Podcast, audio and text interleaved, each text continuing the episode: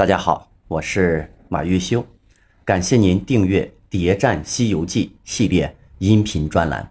喜欢的朋友点赞、转发、评论。上一节啊，我们讲到孙悟空回到花果山，重整家业，过的是啊逍遥自在。那我们的老唐离了孙悟空会怎么样呢？话说唐僧在猪八戒的怂恿之下。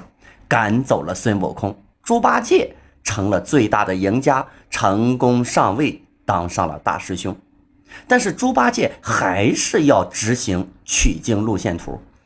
那么猪八戒是怎么知道取经路线图的呢？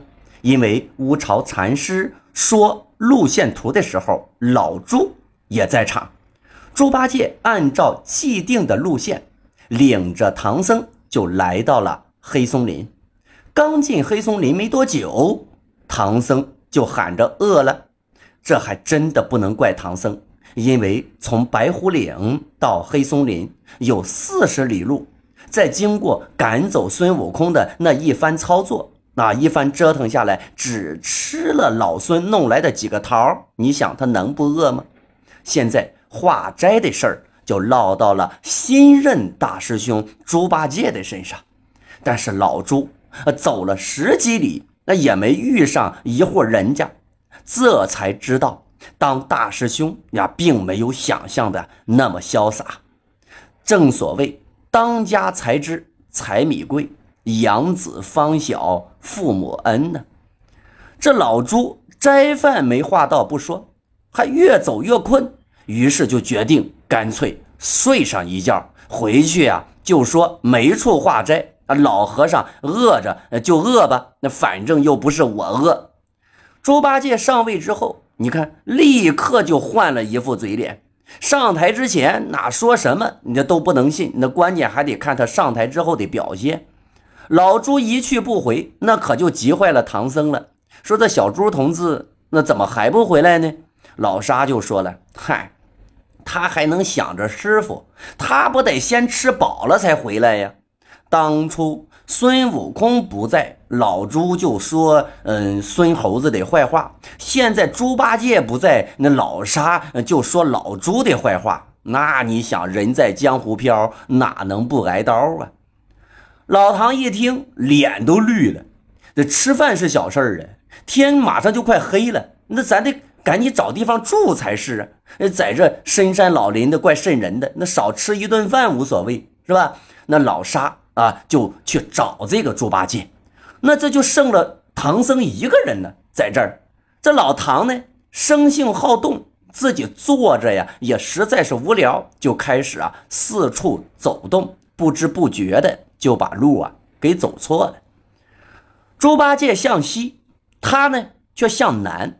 那么往南走呢，居然看到了一座宝塔，那么金顶放光，远观是。三岛天堂，近看犹如蓬莱圣境，这里可是仙气十足啊！住的一定不是一般人。唐僧一看是宝塔，心想：这老猪啊，就是不走运。你看，嗯，他怎么就没遇到这这个好人家呢？你果然还是我呀，有福之人。塔下必有寺院，院内啊必有僧家。唐僧推门一看，迎面石床上。正侧卧着一个大魔头，丑得很。此人就是奎木狼啊，也就是黄袍怪。怪事年年有，是今年特别多。奎木狼在家里睡个觉，唐僧肉就自己主动送上门来了。这小妖禀报大王说：“外面呀是个和尚，团头大面，两耳垂肩。”嫩呱呱的一身肉，细嫩嫩的呀！哎，这一张皮儿，那且是个好和尚。大家看，唐僧走了几万里路，居然还细皮嫩肉的。看来这平日里呀，那保养的不错。那你看着就好吃，那可见吃人参果其实啊，这还是有点功效，对吧？但起码抗衰。唐僧跑了几步，那就被一群小妖给活捉了。抓来唐僧一审，这唐僧呢还真是实在，交代的是一清二楚。我是东土的取经人，我有猪八戒、沙和尚两个徒弟。奎木狼的反应就有意思了，那大笑道：“我说是上邦人物，果然是你，正要吃你，却来得甚好，甚好，不然却不错过了。你呀，该是我口里的食儿，自然要撞将来，啊，就放也放不去，走也走不脱呀。来，咱们呢？”细细的品一品奎木狼，那也就是这黄袍怪的这句话，啥意思呀？该是我口里的食儿，放也放不下，啥意思？感情奎木狼是原本要放取经团队的，但是你没招啊，唐僧自己上门了。奎木狼既然放不走唐僧，那是不是就应该顺应天意吃了他呢？哎。并没有，他把这个唐僧啊绑在了定魂桩上，又说：“嗯，又造化了，两个徒弟，连你三个，连马四个，够吃一顿了。把前门关了啊！他两个化斋来，一定寻师傅，寻不着呀，一定得寻找我门上来。俗话说，上门的买卖好做，且等慢慢的捉他。奎木狼。”要等抓了取经团队一起吃，那他就那么确定自己是猪八戒等人的对手吗？还是另有安排呢？老沙那就找着了正子啊睡得正香的猪八戒，俩人回来一看，老唐不见了，沙僧就开始埋怨道：“你看，都是你这个呆子，那化斋不来，那必有妖精啊，把师傅拿走了。”八戒笑道。兄弟，莫要胡说！那林子里是个清雅的去处，决然没有妖精。老朱和老沙那是一番寻找，在正南方向上发现了金光闪烁的宝塔。猪八戒是现任取经团队的老大大师兄，那么他领着唐僧走的路比奎木狼的这个老窝啊要偏北一些。那问题来了，猪八戒是知道取经路线图的，也就是他知道奎木狼在这儿住着。那么他为什么不带着这个唐僧绕过这奎木狼的波月洞呢？唐僧是陡然闯入奎木狼的宝塔，那走的是小门啊，记得吧？那么猪八戒和老沙呢，找着唐僧上来叫门呢，叫的是前门，呃，也就是正门。那么在正门呢，有一块白玉石板，上转着六个大字，叫丸子山博月洞。奎木狼大喜道：“是猪八戒、沙和尚寻将来了。他也是会寻，怎么就寻到这门上来了？”这奎木狼也有疑惑呀。这取经团队这一伙人咋走两个门呢？不同的门是吧？那老沙走后门，这俩徒弟走前门。而且你看啊。奎木狼见到唐僧的时候是大笑，啊，听说猪八戒和老沙来了呢，哎，是大喜。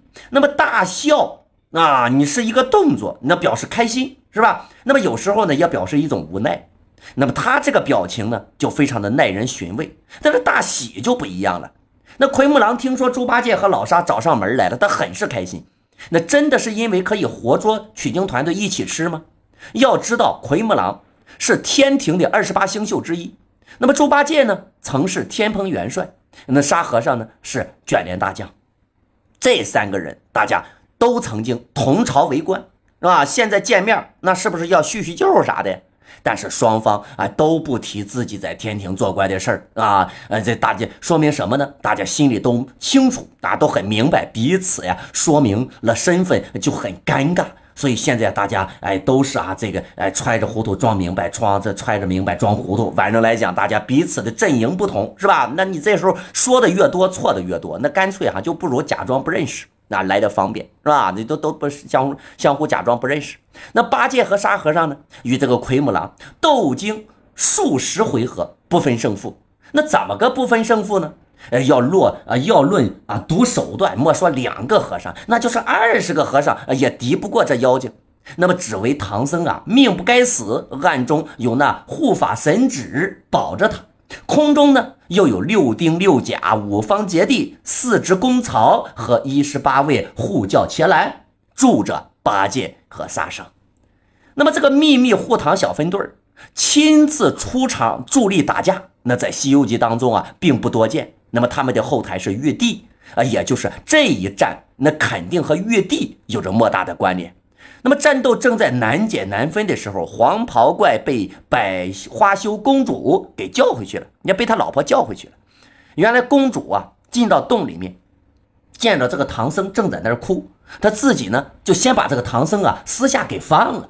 放了之后，然后才来找奎木狼求情啊，说我把他给放了啊，你呀看着我的面子上饶了那个和尚吧，只当啊与我斋生还愿了。而奎木狼呢，竟然不追究，哎，就同意了。他是一点儿都不尊重唐僧肉啊，那你这从头到尾，奎木狼你根本就不想吃，他也不在乎什么唐僧肉，也没提什么长生肉啊啊长生不老的事儿。黄袍怪收了钢刀，高叫道：“那那猪八戒，你过来！我不是怕你啊，啊，不是不与你战，那是看在我家混家的份上，饶了你师傅。趁早去后门寻找他，往西方去吧。若再来犯我境界，断乎不饶。”表面上看是奎木狼疼老婆，实际上呢，其实他就借他老婆这个台阶脱身。对于送上门的唐僧肉，奎木狼是一点儿也不开心。那么他从一开始就没打算吃唐僧肉，巴不得赶紧把这哎给送走。送上门的唐僧肉，奎木狼都不吃，这到底是为什么呢？来关注我，下一集为您揭晓答案。